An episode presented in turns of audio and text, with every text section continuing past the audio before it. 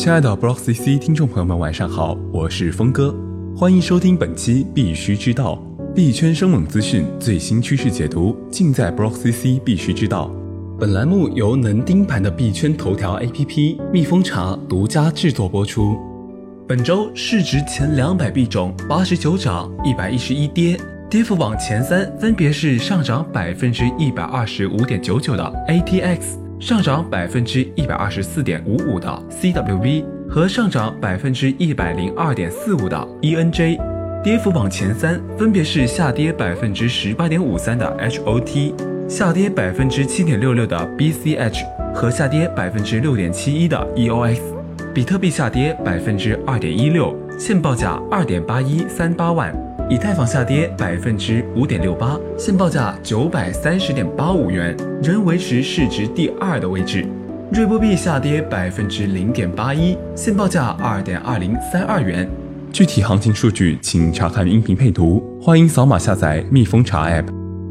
首先来关注下今日凌晨启动的以太坊君士坦丁堡硬分叉，目前行情稳定，截至当前并没有出现恐慌性或方向性的投资选择。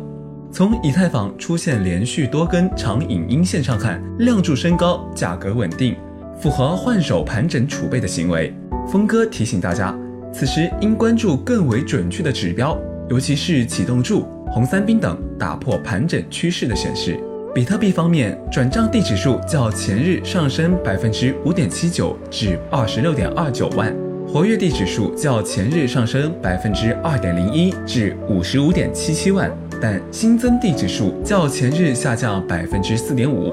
分析师 Jeffrey 认为，BTC 市场流量缓慢回升，链上活跃度保持高位运行，短期反弹可期。当前加密币市场恐慌指数达四十二，仍弥漫着轻微的恐惧情绪。上周五我们刚刚谈到加密币市场人气首度回暖，但很快币价又开始一轮暴跌。可见，短期内市场信心仍稍显不足。在此，峰哥想要提醒投资者，熊市里应做好长期价值投资准备，不要轻易慌乱。宝二爷说，到了今年年底，真正的牛市才有可能到来。二零二零年，比特币将会因为减半的利好带来一波牛市。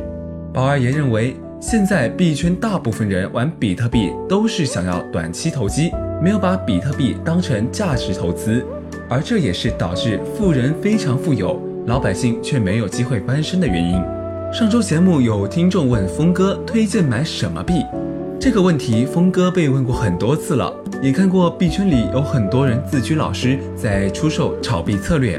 在这里，峰哥想要告诉大家，在币圈其实并不存在什么能带你身家翻倍的炒币大神，大家即便得到了投资建议，也要根据自身情况进行衡量，比如。我们可以先对自己做一个全面的分析，想想自己的性格适合短期投资还是长线投资，信息获取渠道是否畅通，对加密币市场是否了解，有多少资金可供投入，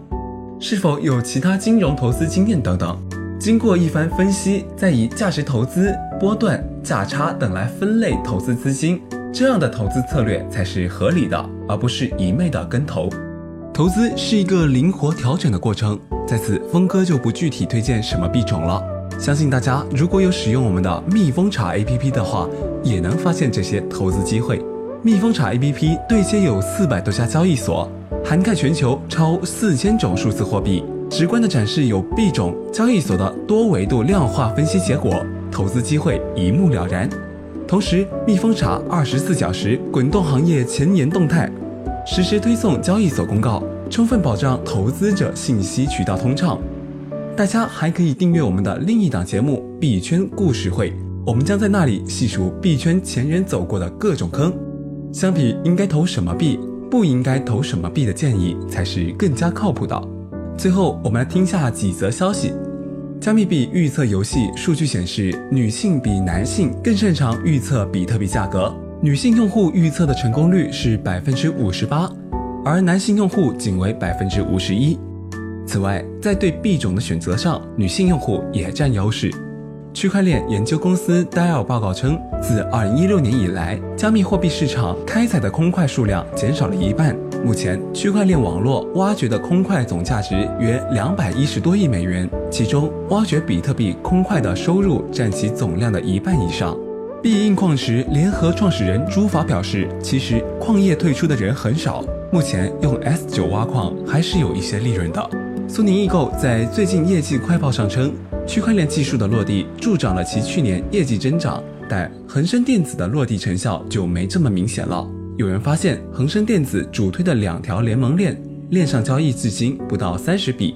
根据《纽约时报》报道，Facebook 将推出代币，在其旗下的 WhatsApp 用户中流通。目前，这个项目已经与加密币交易所进行了对话，有望在今年上半年推出。峰哥了解到，Signal 和 Telegram 也有计划在未来一年内推出代币。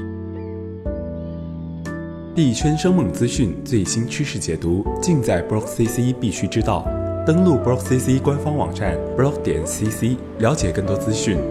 今天的节目到此结束了，感谢收听，我们下周同一时间再见。